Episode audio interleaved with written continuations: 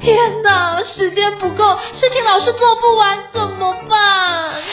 别担心，就让高校人生商学院每周陪你充充电，找到方法不抱怨。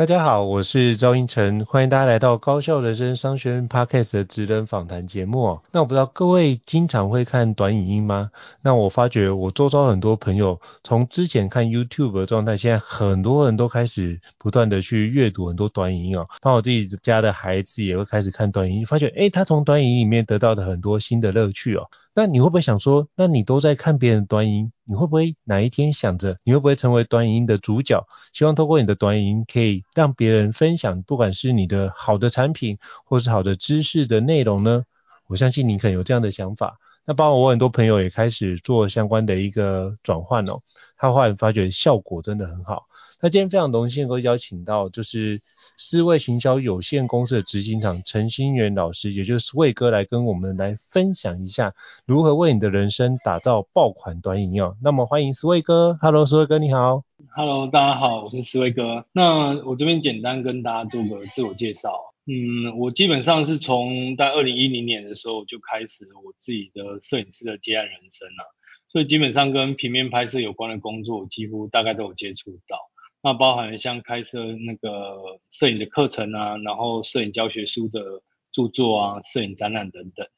那我自己本身还有开一间肥猫咖啡，那目前在台南的神农街里面，那开到现在大概已经有十三年的时间。那我自己也会有一些想要开发的一些店内的商品啊，像我曾经做过有一些像手工猫掌巧克力，也上了当时的奇摩首页，大概两三天吧。然后包含了我们店里面常常会有一些像日本、韩国啊，然后香港啊等等的相关美食旅游的节目会来报道。那在二零一八年的时候，我们的甜点还有被 Vogue 杂志推荐是全台前十大热门的甜点这样。那我大概在二零一九年的时候开始把我摄影的专业拿来做自媒体的相关工作。嗯、那像我跟傻妞共同经营的一个叫傻妞吃台南的一个部落格。嗯，那我们从二零二零年开始，大概有连续三年的时间，就是都有入选时尚玩家的台湾百大部落客。那网站到目前为止已经有超过一千万人次以上的观看。那我大概在二零二一年的时候开了目前这一间思维行销有限公司，那主要在经营台南甜点节还有思维市集等相关的品牌。那也创造了那时候就是一天超过十万人参与的一个台南甜点节的一个盛事。那后来就是有蛮多的餐饮品牌来找我们做一个品牌行销规划的一个工作。那我从去年二零二零二零二二年开始，我就经营我自己四维哥的 TikTok 的频道，那创造了大概一百多支影片之后，有一千多万人次的观看。嗯，那今年开始，我开始慢慢去把我的 TikTok 的这个成功的经验，那开设一个叫取经之路的课程，那把我的经验复制给更多有需要的人。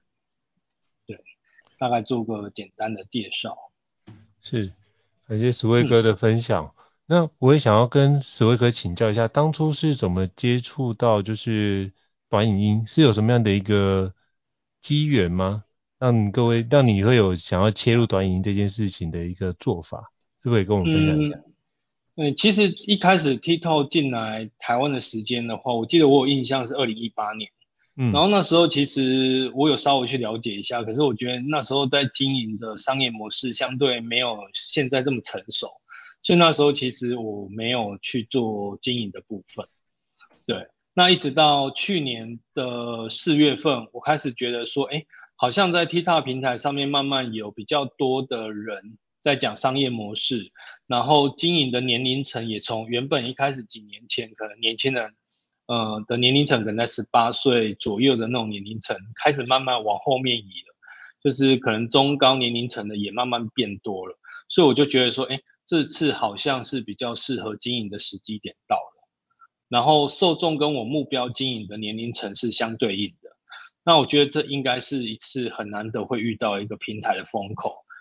那也是一个呃身为素人啊，我觉得可以去掌握到的机会，所以我就花了。比较多的时间去整理，然后把我想要做的东西，就是尽量全力以赴的去做这样子。嗯。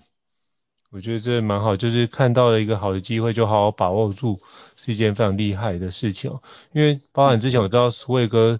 一个月就成为那个平台的一个银牌创作者，而且六个月之内个人就做过超过一千万的一个流量。那可不可以分享一下当初是怎么样去去抓住这一波的一个平台的红利呢？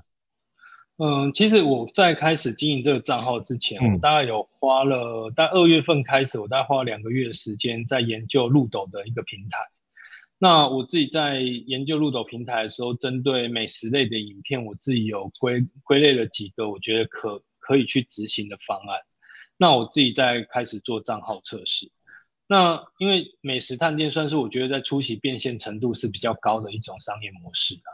那于是我就开始做影片日更，那目标就是先达成一百支影片的计划，这样。所以我大概每天一日三餐会选择一餐来当做我拍摄的题材，然后拍完之后，当天晚上我会剪辑配音上字幕，那连续大概一百天的时间去做上线。那慢慢其实一开始可能从呃一天可能几百个人观看，然后到开始慢慢一天几千人观看，很快一天就到几万人观看，然后到几十万人观看。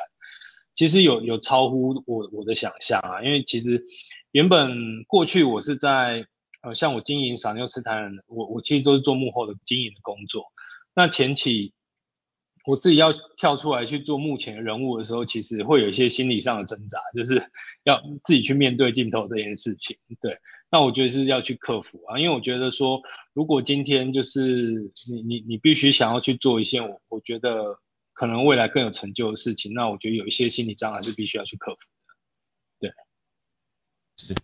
嗯苏威哥刚刚提到，就是你说克服那个面对镜头这件事其实不容易。包括之前我有那个客户啊，他就是一个非常害羞内向的一个呃男士哦，他就发觉，他就看到很多的比如短影音，他觉得我也希望他的产品能够。把自己的产品能够分享出去，用短音的方式，可他就遇到一件事，就是他自己觉得自己害羞内向，然后不善言辞，然后他就戴了一个比较大概接近一千度的一个眼镜哦，然后就是穿那个格子衬衫，他就觉得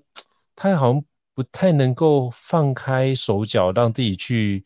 做出不一样的一些效果，所以他录出来的一个相关内容，常常是有一点过于震惊，或者是。你就觉得好像是平铺直述，呃，甚至是或许换一个人来呈现会比较好。那是不是可以邀请 Sway 哥跟我们分享一下，你当初是怎么样克服面对镜头这件事情的？嗯，其其实我会觉得说，就是曾曾经在我我拍摄影片的过程当中，有一些观众给我一些回馈，就是说，哦，他们觉得我吃东西感觉东西变得很好吃。嗯。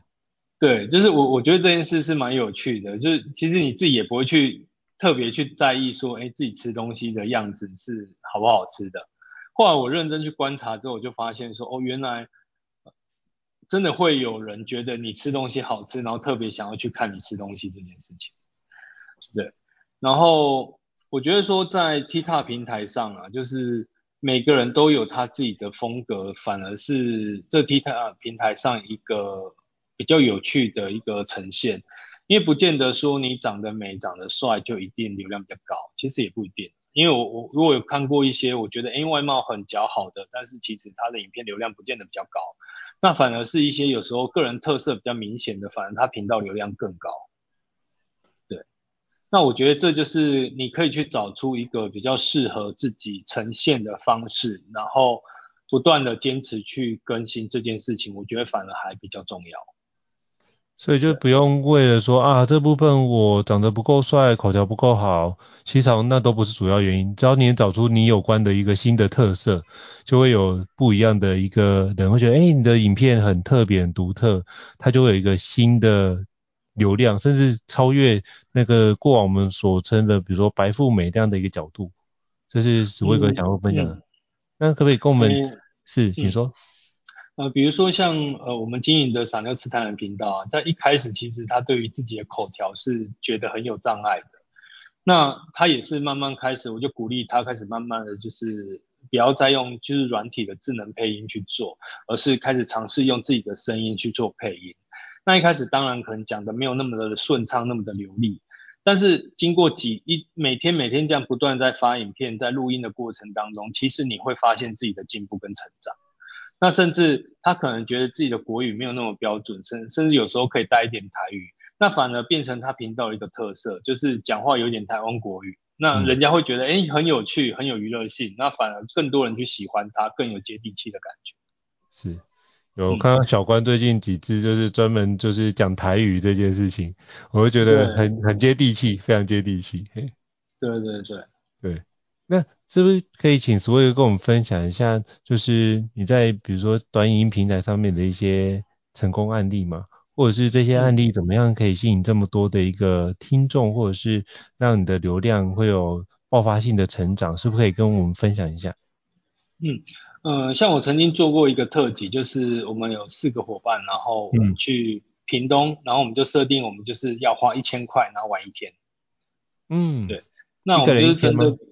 没有啦，四个人一千。四个人一千块，哇，这不容易。对。所以是我们吃的东西就很有局限性，但是我们就是针对这个目标去执行，这样就是针对屏东这个区域性的美食特辑。那我就是会去找说，比如说有一些像关东煮啊，或者是一些炸的甜不辣那种东西，或者是一些呃干面啊，在地人会去吃的蛋饼店啊。那我们就是在整理了大概七八间，然后就是呃照顺序，然后去安排我们的行程，然后就提供一整个影片，就是。呃，像我自己出去玩的时候，都会找一些相关旅游资讯嘛。那我们就是提供，呃，像给我们一样的这些观众，然后把这些整理出来有用的平价套装的美食旅游行程内容给他们。那于是那一支影片其实很快就达到三十万人的观看。然后另外像有一支影片是阿卡美的餐厅分享，那这支另外在 IG 上也达到超过九十万人次以上的观看哦。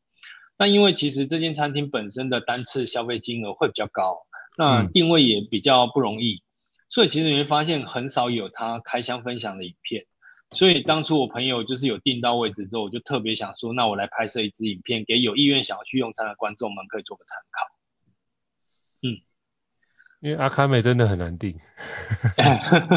对，因为我朋友就是只要看到有开，瞬间直接订完再去邀人这样子，哎。对，对对对，所以我就觉得说，嗯，不容易，算是一个特特特别的影片啊。所以我觉得说，这样的影片反而是有时候会不容易取得素材，反而会比较容易有高的流量这样子。嗯，所以就是起码就是找到一些特殊的切入点，或者是大家影音平台上面比较少的内容，嗯、那就会出奇制胜这样的一个角度来看待这件事情，就对。对，因为其实像刚提到第一个素材，其实它就比较偏向于知识性的分享，就是资讯分享啊。嗯、就是很多人在旅游的时候，其实他会懒得去找资料，那他可能觉得，哎，这个人提供的行程还不错，不然我们就照这个行程去玩好了。那我们其实有好几支类似像这样的影片，流量都是还不错的。嗯，对，就可能屏东啊、高雄啊、嘉义啊、云林啊、新竹啊，就类似这样的主题。那其实它平均起来的流量，相对于其他单一店家的影片来说，其实通常流量都会比较高。是，所以就是用这个方式，也是一个对于店家，我们喜欢的店家，或者是我们自己的影音的影片，都有很好的一些流量的增加。那我也想请教 Sway 哥，就是当初你刚开始做短影音的时候，有没有面临到什么样的挑战呢？就除了就是面对镜头之外，那你又怎么样去克服这些挑战？是不是可以邀请跟我们说一下？嗯，其实一开始在做的时候啊，每天日更在时间上真的很紧逼，然后你又要一直去寻找新的题材，因为你总不能拍过又拍嘛，嗯、所以就是要一直找新的店来吃。然后可是你找的店又希望它呃是是有流量的店，那你做这个影片才会有更多人看嘛。所以你就是常常说你一直处于在不是在找题材，要、啊、不然就是在剪辑。但是你还有平常每天的工作要做，所以你几乎就是每天要工作结束之后，然后逼自己把今天影片做完之后，你才能下班回家。所以有时候我可能剪完影片回到家都三四点了。对啊，但是我觉得就是一个过程啊，就是一开始你在做的时候，你会觉得说好像有点痛苦，可是越做到后面，你会越做越顺畅，越做越流利，然后你会很快就找到自己在做这件事的方法。那你做起来也会不会觉得压力那么大？嗯、我觉得这真的是有异曲同工之妙，包含做 podcast 也是，像我们现在也做日更嘛，他就发觉哇，刚开始日更超痛苦的，可是到后来慢慢找到一些方法去克服之后。现在就知道说哦，你只要把那几个关键点掌握好，其实都会都大家都知道能够产出还不错的质量的内容。对，对我觉得是这样。哎，所以我刚听你分享的时候，就是心有戚戚焉这样子。呵呵，感同身受。对，感同身受。那、嗯、我也想请教就是哦，那目前短影音平台这么多，包含像 IG 啊，像连脸书也开始有短影音啊。YouTube 也有啊，或者像 TikTok 这么多的平台里面，如果听众想要入手开始做短影音，请问你会怎么推荐他要怎么做选择呢？是不是可以邀请你跟我们分享一下，包含不同平台都有什么样的一个特色啊，或者是他要怎么样去入门，你觉得会是比较好的呢？呃，因为我一开始其实是从 TikTok 去入手，所以我在做的内容其实会以 TikTok 的群众受众。为主去做一个内容的选择。那后来其实我会把我的影片再丢到像 FB 的连续短片啊、IG 的 Reels 里面，然后甚至到 Line 的 Live 里面，甚至到 YouTube 的 Short 里面。那其实因为每一个平台它的受众可能年龄层跟使用习惯不一样，所以你可能针对同样的影片，你在不同的平台可能会有不同发挥的作用。所以其实我自己在做的时候，我会习惯说，这个影片的素材既然我都做了，我就会尽量让它丢到每一个平台去。对，那像 FB 有时候我会觉得说，可能在消费力上面相对来说，我觉得还是有比较高的，所以有一些比较高单价的餐厅的影片，在 FB 其实成效都还反而还不错，甚至有一些做的呃开箱影片。像我之前有做呃冰温热饮机的开箱啊，或者是像那个红酒的醒酒器、智能醒酒器的开箱，其实它相对在 FB 上面的效果都是比较好的转换。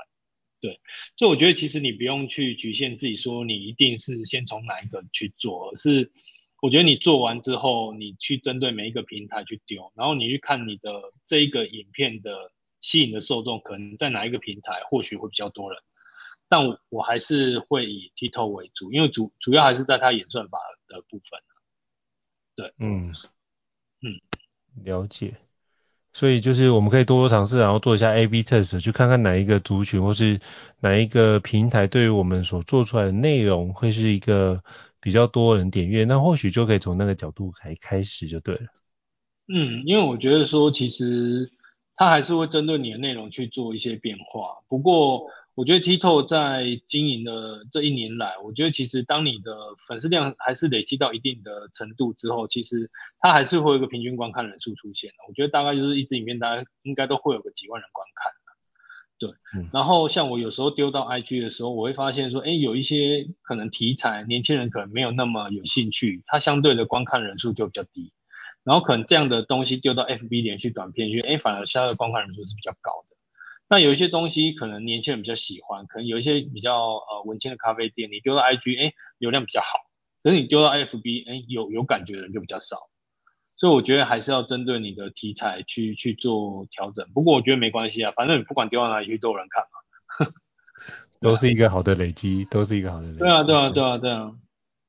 是，所以那我想请教 Sway 哥，就是那很多。伙伴或是朋友开始做短影音之后，后来就会遇到一件事，就是呃内容遇到枯竭怎么办？那是不是可以跟我们分享一下，就是您怎么样去找寻更好的题材，或者是找寻一些还没有拍摄过的题材，你会有什么样的一个建议啊？诶，其实平常我都还是会一直在频道上去观看一些不同人、不同创作者拍摄的影片，那甚至有一些觉得说，诶、嗯看到觉得哎，这个影片感觉有爆点，然后我就会把它记录下来，变成口袋名单。那像有一些比较专业技术性的东西的话，可能像我自己有有呃有一些技术服务类的学生，然后他在寻找题材的时候比较不好寻找，那我可能会请他就是针对他的客户最常会提出来问他的问题，把它做成影片。对，有一种 K 呃 QA 的概念。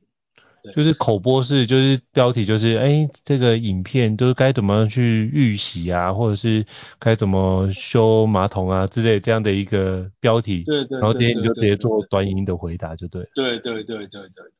就直接把 Q&A 变影片。哦，这也是一个蛮蛮好的做法。对，因为这些东西都是很常会有人提出疑问的东西，所以它其实就是有用的资讯。那我觉得在短影音平台上面，其实有用的资讯相对就会有人去关注，甚至它的受众会很垂直。那很垂直的受众，基本上有时候它的转换率就会很高，就是可能你不管是在商业价值上的变现啊，或者是你在呃寻找你的受众的时候，相对都是很垂直、很铁粉的。是，所以就是做出对于听众觉得有用的东西，他就会按赞、分享，甚至收藏。对对对对对。哦，所以就是用这个角度来帮助我们去累积你的内容，就是大家可以思考看看，就是哪些你专业内容经常被问的，就是 FAQ 常见被问的问题，嗯、把它累积起来，先用口播的方式去做一些 QA 短影音，其实也都是一个好的开始。对，而且有的真的成效非常好。嗯，对，真的很棒。那我也想请教 Sway 哥，就是像您在短影音平台经营了蛮长一段时间，嗯，我们要抱持什么样的一个心态，或者是什么样的一个态度，会是一个比较好的方式来看待短影音的一些制作呢？嗯，其实我我觉得在做这件事情上面，还是会。会遇到说，比如说有些来询问课程，他会一直想要知道说，那我到底上课多久以后经营多久可以有爆款啊？那我是不是可以容易有速成的结果啊？但其实我必须老实的说，就是经营频道，我觉得都不是一天两天的事啊，因为你必须要有长期的价值，提供观众呃很棒的内容的决心，然后一直不断的去观察目前市场上的变化，跟观众想要看的内容去调整自己的路线。我觉得比较可以有机会做到更好的一个创作者的部分，然后，嗯、呃，其实我觉得去找到自己呃有恒心毅力的方法去坚持创作，然后我觉得还有一点就是，嗯，很多人会对平台上面人家对于自己影片的评论，很多人是很很在意的，但我觉得。像我自己，我其实不太管人家的留言啊，就是太在意别人看法，有时候很难做事情，因为可能十个人有十张嘴，十个想法，所以我通常只会专注在我自己想做的事情上面。然后像我我刚刚说的，就是像我自己的学生，也有一种就是他可能一开始就是也不知道从怎么样开始，那他一开始他就就是一个手工床垫行的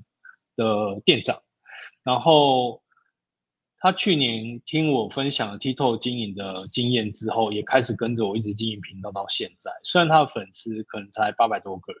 可是他今年已经开了自己的手工床垫的品牌。那甚至从、哦、嗯，甚至一开始他也想说啊，我的影片这样真的有人看吗？然后他就是我第一个，就是我们就是整理了一百个 QA，就是他做店长这十三年来遇到的客户。问他的问题，我们把它整理的一个列表出来，就是一百个 Q A，然后我们就是很认真的把这一百个 Q A 拍成影片，大概拍了快四个月的时间把它拍完。那真的很多人是因为这些问题得到解答而来跟他做购买的部分，所以他反而是透过这个方式走出自己创业的一条路。对，所以我觉得其实真的。真的是要有那个心去坚持，然后把自己想要做的东西，就是慢慢一步一步的做出来。我觉得这才是一个比较正确的方式啊。因为毕竟，呃，有时候你你可能会觉得说，那那怎么我我上课上完了之后，怎么做一只没有爆，两只没有爆，三只没有爆，他就可能就想放弃了。嗯。可是有时候其实，我觉得以 TikTok 的演算法来说啦，每一只影片都是一个独立的事件。有时候你第一支没有爆，不代表你第二支不会爆；第二支没有爆，不代表第三支不会爆。那我们就是尽量去把内容做到是，呃，对于观众来说有内，相对是有内容、有需求性的东西。那只要你一直不断针对这个部分去调整，其实你离出爆款的时间，我觉得就不会太久。因为其实我们自己做了很多的不同的呃分身账号。那我们在做分身账号的时候，像我们最近有一个小号，大概做第四支影片的时候就出爆款，他就收到官方的银牌创作者的邀请。嗯、那那一支影片大概跑了二十六万，的观看。对，那就是针对夏天的时候，就是针对冰品的部分去做分享。那刚好时间，呃，季节上是符合的，然后又是消费者有兴趣、有需求的东西，然后去曝光之后，就是得到了很好的成效。那针对店家来说，他们也有一个很好的流量跟很不错的营收。对，我觉得这是很棒，就是透过一个坚持，而且就是一个努力把这件事的内容做好，然后就会有。听众会感觉到共鸣，然后得到很好的一些评价，甚至就是官方还来邀请，就是银牌的一个创作者一个评价。我觉得这都是可能大家刚开始做的时候会有这样的期待，但我觉得就是持续坚持下去，因为你不知道哪一支会忽然爆款，那我们起码就是只要坚持下去，就会把那个过去没有的也会增加流量。那有一支爆款之后，你前面的一些相关的影片，其实人家会回去来刷，也会增加它的一个点阅的次数。会啊会啊，因为其实有时候突然出一支爆款的时候，你会发现说之前有一些影片突然很多人观看，甚至有一些人开始分享之后，它会带动其他影片的流量，其他影片也有可能跳出来又变成爆款。嗯，对对，所以就是如何我们持续能够。不管有没有爆款，你就持续做下去，反正有做你就会有新的一个机会。那做完之后，那累积这样的一个数量会得到跟坚持下去，你就会发觉，哎，其实这条路也是一条值得可以走的路。那我也想请教 Sway 哥，就是如果他想在短影音平台上面建立自己的，比如说不管是知识型的服务平台啊，或者是像如果他要卖的好产品，你最后有什么样的一个建议或？那个提醒可以跟大家分享的吗？嗯，呃、基本上我我遇到了蛮多想要在平台上做频道的创作者，嗯，然后其实我会发现说，可能有一些都是兼职啊，或者是可能还有主要的工作，所以你会发现他们在更新的频率常常都是三天打鱼两天晒网，可能有时候两个礼拜、三个礼拜才更新一支影片，甚至一个月才更新一支影片，甚至有的跟你说等我想好了内容我才要开始拍。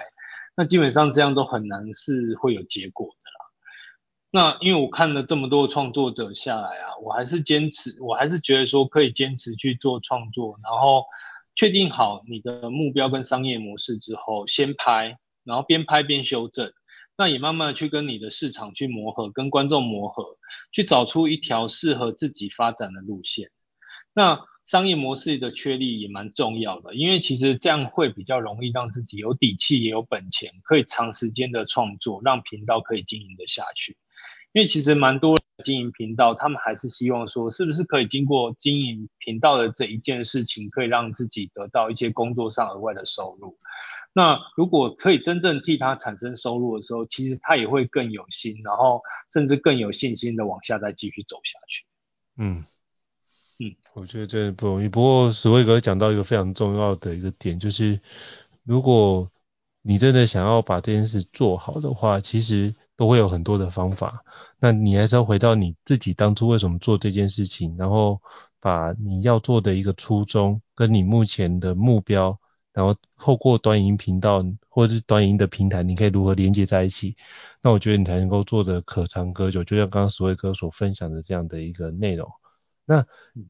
那我也想请教 Sway 哥，因为我知道 Sway 哥有在开相关短影音的相关课程，是不是可以邀请你跟我们介绍一下呢？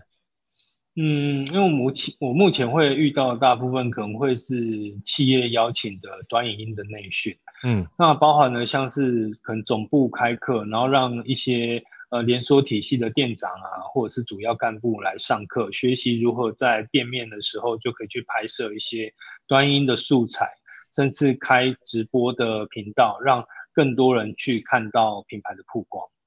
那是目前的话，我还有开一些像是七月份可能还会有一场公开的课，是针对一些呃企业主或者是一些企业主里面企业里面的主要的主管或干部，他们想要对于短影音这个产业有更多的了解，所以他们可能会派人家来上这样的一堂课。提高针对短影音这个部分的商业认知啊，还有一些实际上操作可能会遇到的问题啊，跟解法。嗯，是，感谢就是苏卫哥跟我们做分享，那到时候会把就是苏卫哥的相关的一个频道都放在这集 Podcast 资讯栏位当中，各位听众就可以去上面浏览一下，我觉得上面有非常多很棒的素材，包含你知道探店是一件很花时间的事情，那我觉得苏卫哥做得很好，就也包含之前我们去。南部玩，我也看了苏威哥很多支的影片，发觉哎，这间很好吃，所以我就做了相关的尝试啊。所以我觉得有苏威哥做把关，我也觉得在去台南旅游的时候也多了一份。亲切感。那再次感谢所谓哥的一个精彩的分享哦。那如果听众觉得高校人商学院不错的话，也欢迎在 Apple Podcast 平台上面给我们五星按赞哦。你的支持对我们来说也是一个很大的鼓励。那如果还有想想要了解的相关的一个内容，也欢迎 email 或讯息让我们知道。我们陆续安排像所谓哥这样的一个专家来跟我们做个精彩的一个交流跟分享。好，再次感谢所谓哥，谢谢。那我们下次见，拜拜。好，拜拜，谢谢。高校人生商学院。掌握人生选择权。